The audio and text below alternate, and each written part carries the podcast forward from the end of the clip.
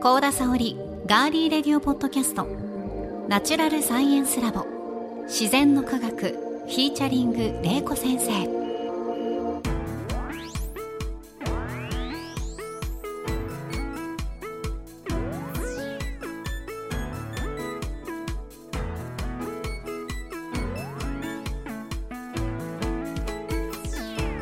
皆さんこんにちは。ガーリーレディオポッドキャスト。ガリレディパーソナリティの高田沙織です。ナチュラルサイエンスラボ自然の科学は元科学館職員防災士。農学博士の玲子先生に自然科学と自然現象である災害。その防災を聞き学ぶサイエンスポッドキャストです。土水昆虫宇宙食物理気象環境など自然科学の多彩なテーマをさまざまな視点で分かりやすく紹介しながら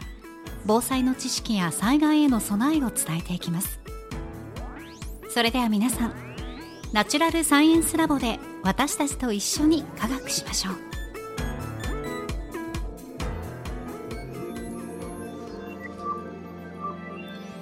まずはこのラボの先生をお呼びしましょう。玲子先生です。よろしくお願いします。さあ玲子先生この自然の科学は毎月玲子先生に決めていただいたテーマについて皆さんと一緒に学んでいるんですが12月のマンスリーテーマは？温泉の科学はいです。そうですね、前回は温泉とは何ぞやっていう話を先生に、まあ、詳しくねしていただいたんですが今回は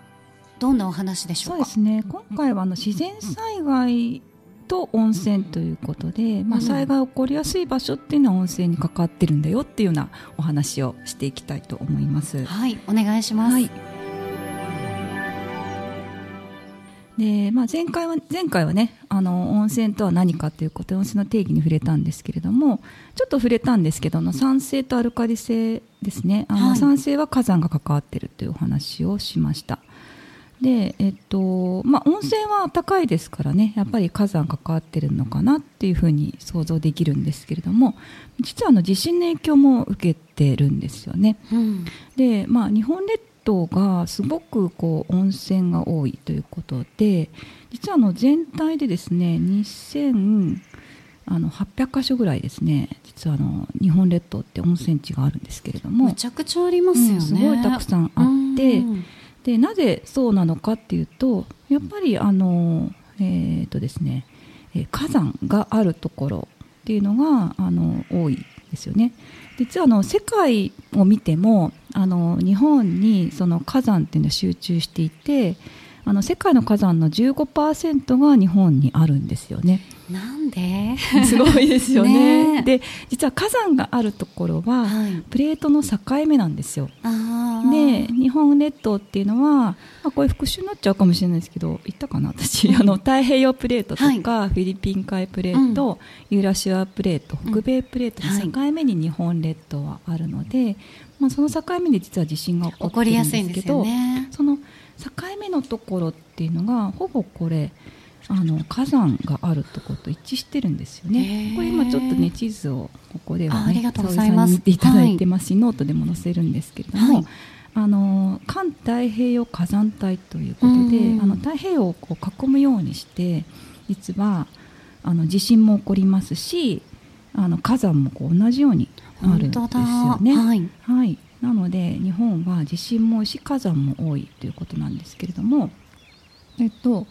あのープレートの境目に実はあの火山ってできるんですよ。はいでこれなぜかというとプレートってあのずっとねあの沈み太平洋プレートがずっとこう日本列島沈み込んでるんですけれどもその沈み込んでる境目であの水もねあの海水とかも一緒にこう入っていってそうすると地面の下のあのプレートが溶けるんですよね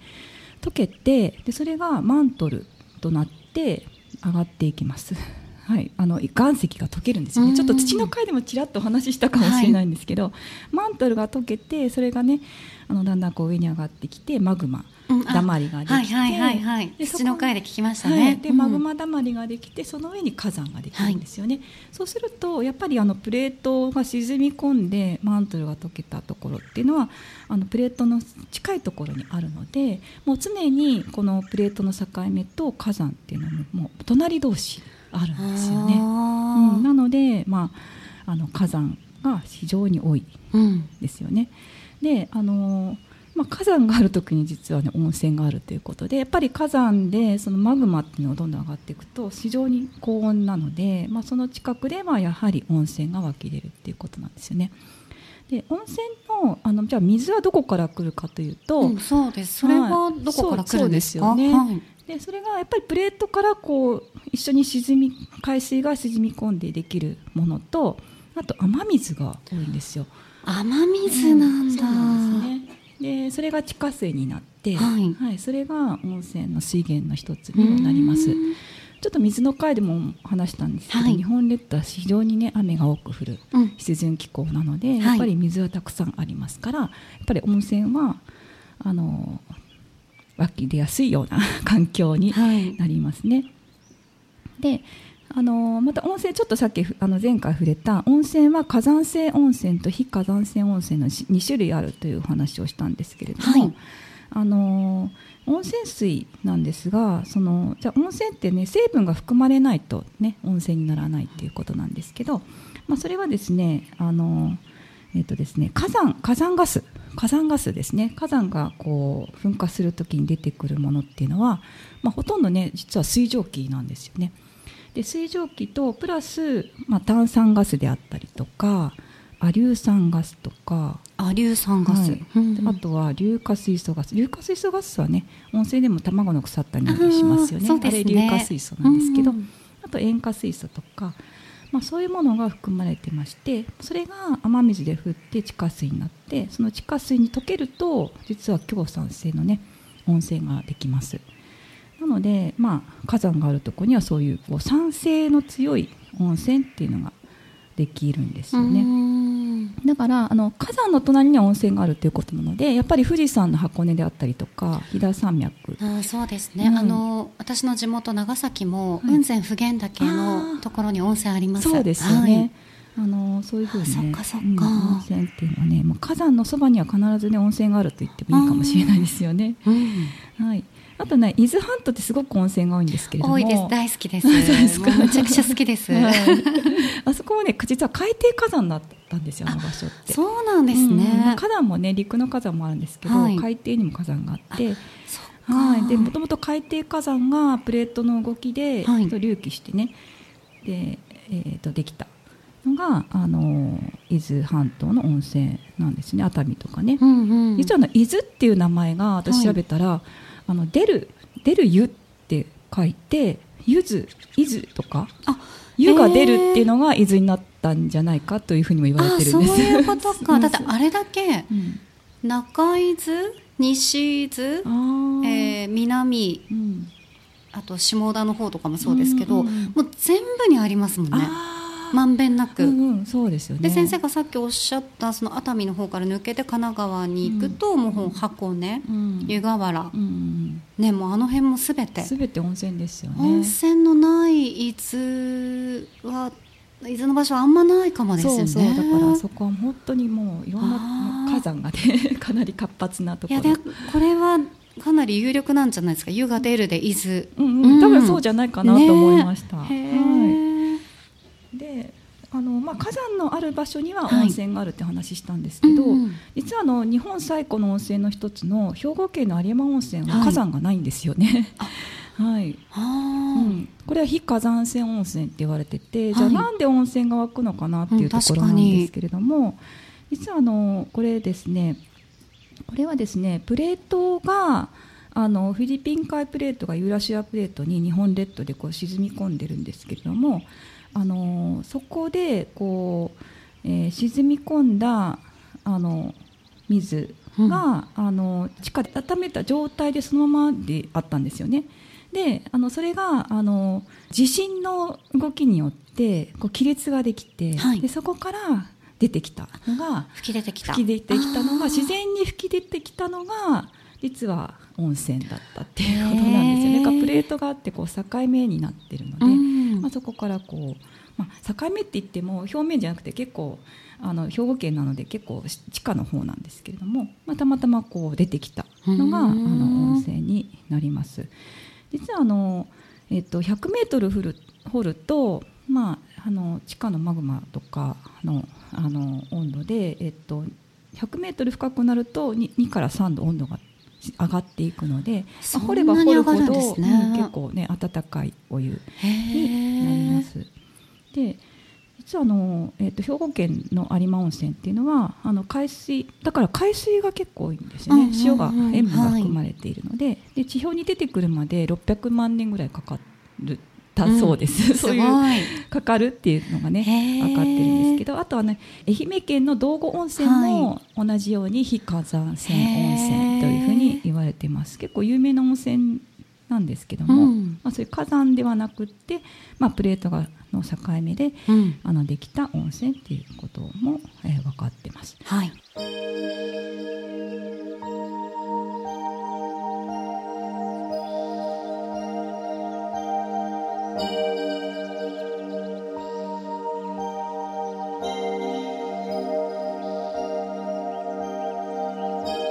あとはやっぱりあの最近の掘削技術によって、ま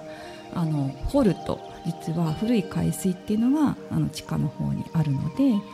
でそれでその海水、まあ、化石海水って言われるらしいんですけども、まあ、それを汲み出すと、まあ、それがいろんな成分が含まれてるんで温泉になるっていうこともありますね。うんまあ、これはあの、えー、と千葉県とか東京とかあと名古屋でもね掘られた温泉っていうのは比較的新しく、まあ、人間の手で掘って、えー得られた温泉ということになります。はい、であのそうですね。なので、まあ日本のあの活火山っていうのは110あるんですけれどももう本当にあの世界一の温泉があるので、まあ、その温泉の恵みと、まあ、災害ですよね。火山とかうん。プレートの動きっていうのは、まあ、共存してるんじゃないかなっていうことが今回あの話して分かっていただけたんじゃないかなと思います。はい、ありがとうございました。今回はここまでです。続きは次回をぜひお聞きください。はい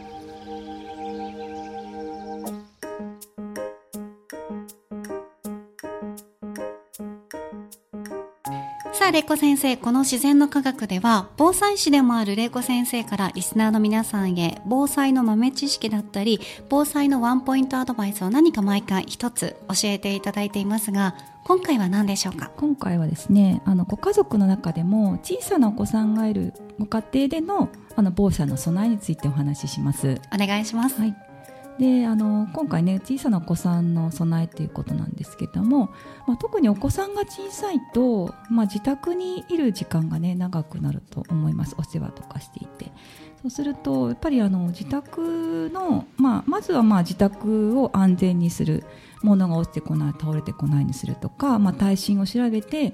で家を丈夫にするとか、まあ、家周辺のハザードマップを見て安全かどうか確認するっていうことが一番大事にはなってくるんですけども、はい。じゃああの物として何を子供に小さなお子さんがいると準備したらいいかなっていうお話をしようと思うんですが、まあ、今回ね細かいお話はまたですねまたノートの方にも載せるんですが、はいまあ、重要なのがやっぱり食事とや夜ですねどう過ごすのかっていうのが大事なので、まあ、その話をします。まずですね食事っていうのはあの子供が食べられるものを準備した方がいいと思います。うんまあ、赤ちゃんであればミルクとかになってくるんですけどあの離乳食であったりとかあとまあ小さな、えー、と幼児の方とかはあの本当にあの食べ慣れたものうん急にあの、ね非常食でねなんかこう、まあ、例えば乾パン準備したりとかしても食べないんですよね。食べないでしょううんね。なんかもう美味しくないと食べないとかうんなので食べ慣れ特に小さなお子さんこそ食べ慣れたものとか好きなものうん。を準備してほしいんですよね。なので、まあ、例えばあのひもフィッシュソーセージとかねあ好きですよね。あれ結構持つんですよ。うん。日持ちするので。うちは結構冷蔵庫に入ってたり 冷蔵庫入れなくても今室温でね大丈夫いけるのがありますよね。うん、そういうのを準備したりとか、うん、まあ、普段から食べさせておくといいですよね、はい、あとはチーズ。プロセスチーズとか、はい、チーズも冷蔵庫入れておくとすぐなくなるんですけど そういうのも日持ちしますよね、はい、あとレトルトカレーもあの最近はちょっと食べうちもあの子供が小学生になって食べなくなったんですけど、うん、小さなお子さんはえーとまあ、商品名言っちゃっていいんですかね。長谷園のアンパンマンカレー、うん、あ美味しいですよね。あれが安くて。アンパンマンカレー、ね、そうそうそう。なんかアンパンマンカレーって 私も食べたことあるんですけど美味しいですね。あれは結構室温で長く持つんですよ、で結構なんていうかな香辛料がほど、はいある程度ほ程よい感じで子供が食べれるぐらい効いてて、うんうん、甘いは甘いですね。甘めで、うん、であの一つ買うと二パックついてるんですよね、はいはいはい、すごいお得感があって。ね、そういうそれ大好きだったんでうちの子は、あこれはと思って非常持ち出し品みたいな、まああのえっと、ローリングストックの一つのはい、あの選択肢として。なんか温めなくても、そのご飯温かいご飯にのせたりとかするだけで食べられちゃうのがいいですよね。そうそうそうなんですよね。うんうんうん。なんかそういうの好きなものを選んで、うん、あこの子はこういうのが好きなんだと思ったら大量買いするとまあ、ローリングストックとしてねレトルトカレーっていうのを準備しておくといいんで、はい、まあ、そういうものをあの災害時用にも普段でもこう準使えるので準備するといいかなというふうに思います、はい、あとそうめんとかねそういうちょっとすぐ食べれるものだったりあと前回も出たんですけどゼリー飲料とか、まあ、そういうのも子供さんねすごく好きなのでくーちゃんとかねありますし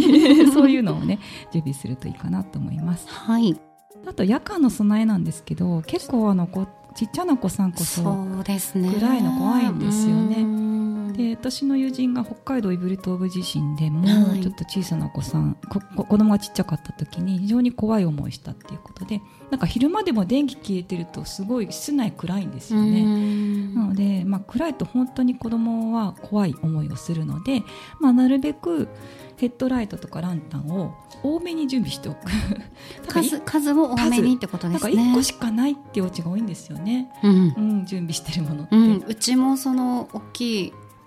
懐中電灯のあのね、うん、でかい版みたいなのは1個しかないです、うん、そう1個なんですけど、はい、やっぱり各部屋に1個あった方がいいですしあとヘッドライトがあったりとか、はい、まあ、なるべく、まあ、夜はあの普段は明るいんですけどね災害時こそ本当に停電して真っ暗になっちゃうんで、うん、少し多めにね結構たくさん明かりは小さなお子さんがいる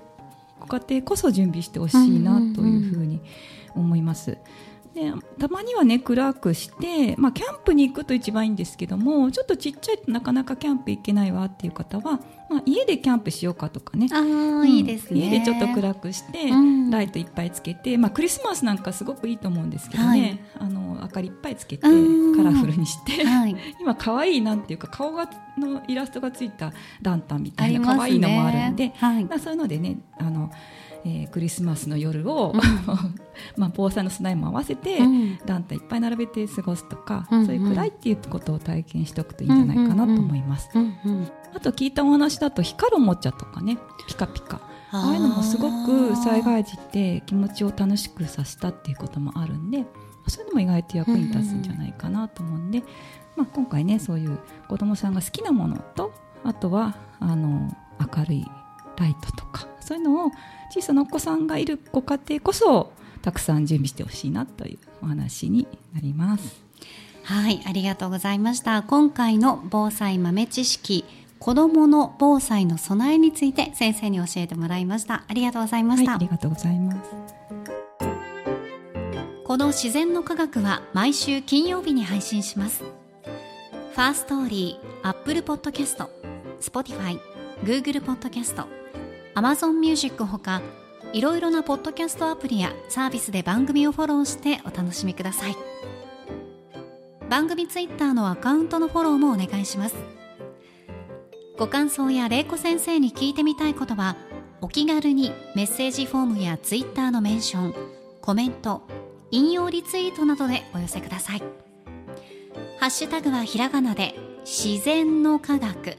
自然の科学とガリレディ。ガリレディの2つをセットでつけてくださると番組スタッフがチェックできますのでよろしくお願いします。さあ玲子先生に今回は自然災害と温泉について教えていただきましたね。まあ私の中ではその伊豆半島の話が「湯が出る」で「ゆずゆずいずいず」ってなったのが、ああなるほどなっていうすごい腑に落ちました。ねえ、うん。たくさんありますね。ありますもんね。ううんん、そしてねさっきあの先生がその子どもの防災の備えのところでクリスマスうん。をねその防災のイベントとして、うん。まあ、楽しみながら防災をうん。家族でっていうのにいいんじゃないかとおっしゃってましたけど、うん。小さいお子さんがいらっしゃる方はぜひね今年のクリスマスはうん。やっていただきたいですそうでね。すよね、うんうん。せっかくなんで防災の備えプラス、ん。ちょっとね明るす明るいランタンをね。そうですね。可愛いのいっぱい用意して、そうするとちょっとあの暗いイコール怖いがうん。少しこの記憶のすり替えじゃないですけど、うん。ああの時楽しい思い出だったなで少しだけうん。和らぐかもしれないですしね。はい、ぜひ皆さんもやっていただきたいと思います。ガリレディ自然の科学ここまでのお相手は？大バレーこと。私高田沙織でした。では皆さん次回もどうぞお楽しみに。